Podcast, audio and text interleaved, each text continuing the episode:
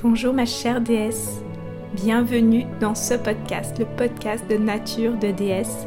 Je suis Agathe, ton hôte, et je t'accompagne dans la reconnexion à ton féminin sacré et ta sexualité au travers de la transformation des blessures émotionnelles et de la libération des mémoires transgénérationnelles. Belle écoute Dans cet audio, j'aimerais te parler des blocages et croyances limitantes qui peuvent impacter ta sexualité. On va aller euh, regarder pourquoi c'est en fait nécessaire de transformer certains blocages, certaines blessures, certaines croyances. Et lorsque ce n'est plus nécessaire et qu'en fait tu, tu peux passer à autre chose. En fait, je vais t'expliquer pourquoi. Il y a certaines approches de la thérapie ou certaines approches du coaching qui peuvent limiter l'accès à ta sexualité, à la sexualité que tu désires vraiment, et où, se situe cette limite pour que tu vois exactement là où il y a certaines choses que tu n'as peut-être pas fait, que tu pourrais faire, vraiment pour euh, pouvoir vivre la vie que tu veux dans ta sexualité. Je fais cet audio dans les champs là où j'ai l'habitude de me promener et euh, j'ai pas tout mon matériel mais je voulais vraiment vraiment te parler de ça parce que euh, ça me trottait dans la tête. J'ai lu en fait un, un mail d'une des, d'une des personnes que je suis et que je trouve hyper intéressante, qui parlait en fait des blocages et pourquoi on devrait ne, pas s'intéresser aux, blocages, ne pas regarder les blocages et au contraire activer vraiment ce que l'on veut vraiment, l'énergie dans laquelle on veut être parce que quand on va voir les blocages, on attire plus de blocages. Et ça, c'est vraiment très présent dans le monde du développement personnel, dans le monde de l'énergétique. Et c'est vrai et en même temps c'est faux. et je je vais t'expliquer ce que je pense de tout ça et pourquoi, selon moi, il est important que tu saches là où ton cerveau émotionnel bloque l'accès à ce que tu désires vraiment. Parce que en fait, on pourrait partir du principe qu'on met de côté tout ce qui nous gêne et se focuser vraiment sur le positif et plonger dans le positif, y aller à fond. Et c'est vrai que c'est intéressant et c'est vrai que c'est essentiel même.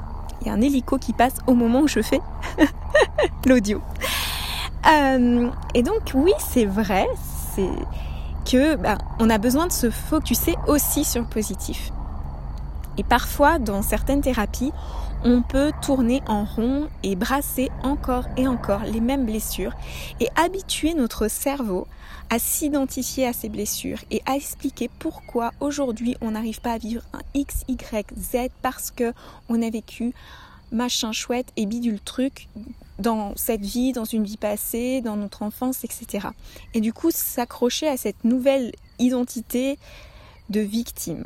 Et là, bah, c'est complètement improductif. On peut aussi toujours être à la recherche de ce qui nous bloque et être focusé sur ce qui nous bloque, sur ce qui ne va pas, sur ce qui a besoin d'être transformé, sur là où on n'est pas assez, là où notre relation n'est pas suffisante, là où on n'est pas assez libre dans nos sexualités, là où on n'est pas assez belle et que du coup on peut pas avoir confiance en notre corps, là où on a eu une éducation qui a limité euh, notre confiance en nous, etc., etc., etc. Et en fait, mon propos, lorsque j'accompagne mes clientes, ce n'est jamais de fouiller encore et encore et de trouver des raisons pour expliquer pourquoi ça ne marche pas aujourd'hui. Mon but, ce n'est pas, ce n'est jamais en fait de, de, de, comment dirais-je, de faire des liens là où il n'y a pas besoin d'en faire et de réactiver des identités encore et encore. Par contre, ton cerveau est fait d'une certaine façon que la part logique et purement euh, purement rationnelle n'a pas forcément la capacité, n'a pas la capacité en fait de faire avancer la part émotionnelle et instinctive dans la même direction simplement en rationalisant. Et dans un accompagnement comme le mien, en fait, on va aller regarder ce qui se passe émotionnellement, ce qui se passe au niveau plus instinctif, pour en fait intégrer les parts de nous qui ont peur, les parts de nous qui sont blessées, et leur montrer qu'aujourd'hui, tel que nous sommes, nous sommes maintenant en sécurité, en capacité de vivre autrement notre vie.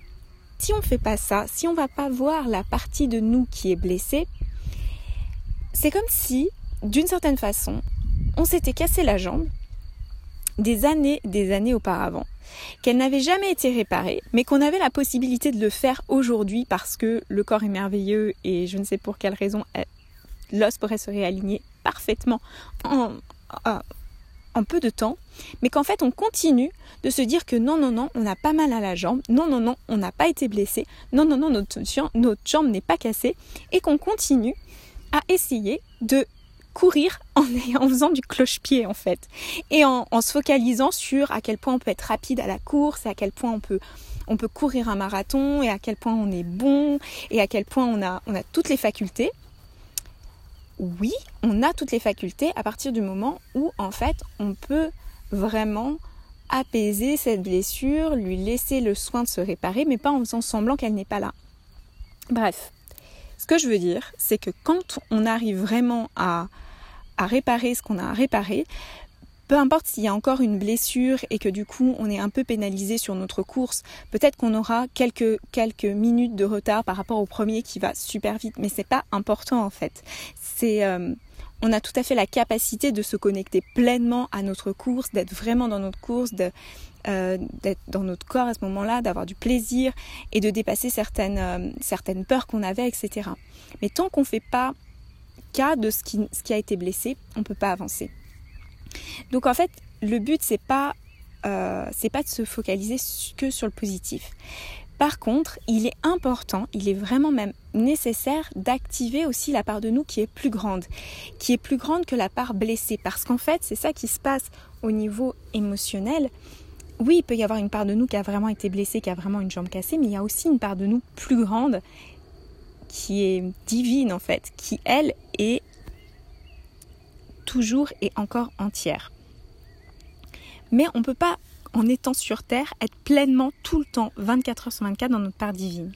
Et on a, on a aussi le challenge de prendre soin de notre part humaine, de notre part émotionnelle.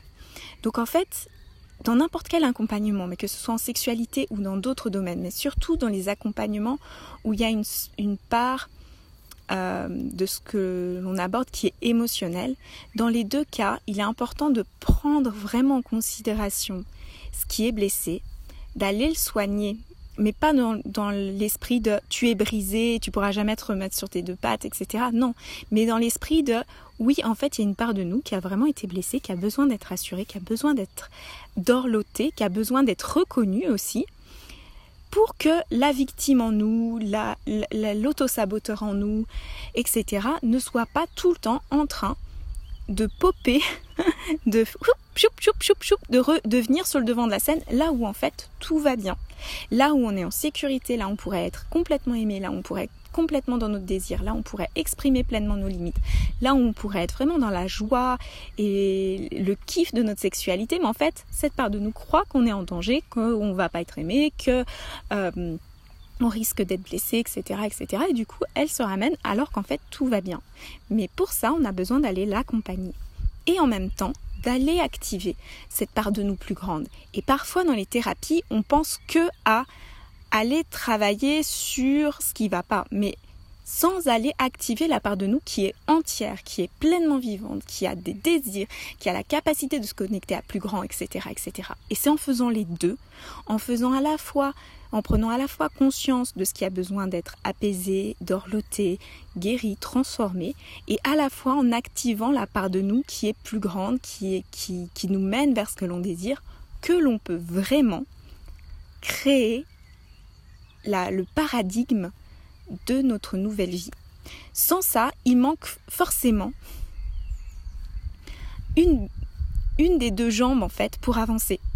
Soit la part complètement euh, blessée n'est jamais entendue, soit la part complètement grande et divine en nous n'est jamais activée. Donc, il faut les deux en fait. Et voilà pourquoi il y a beaucoup de coachs qui parle d'accompagnants spirituels, etc., qui parlent d'activer la part divine, de manifester avec l'énergie, avec le positif, etc., mais sans vraiment faire cas de la partie de nous qui, est complètement tétanisée et, et en train de paniquer. Donc il faut faire les deux. Tu vois ce que je veux dire? Et je voulais vraiment te partager ça dans, dans cet audio parce que ben voilà ça, ça vient me ça, ça, ça vient me questionner depuis depuis pas mal euh, depuis pas mal de temps en fait. J'ai vraiment voilà j'ai vraiment été euh, été regarder les deux en fait les deux sphères de les deux côtés de la médaille. Et il faut les deux. Pour que ça fonctionne il faut les deux. C'est pas l'un ou l'autre. C'est l'un et l'autre. Voilà je te souhaite une magnifique journée je te dis à très bientôt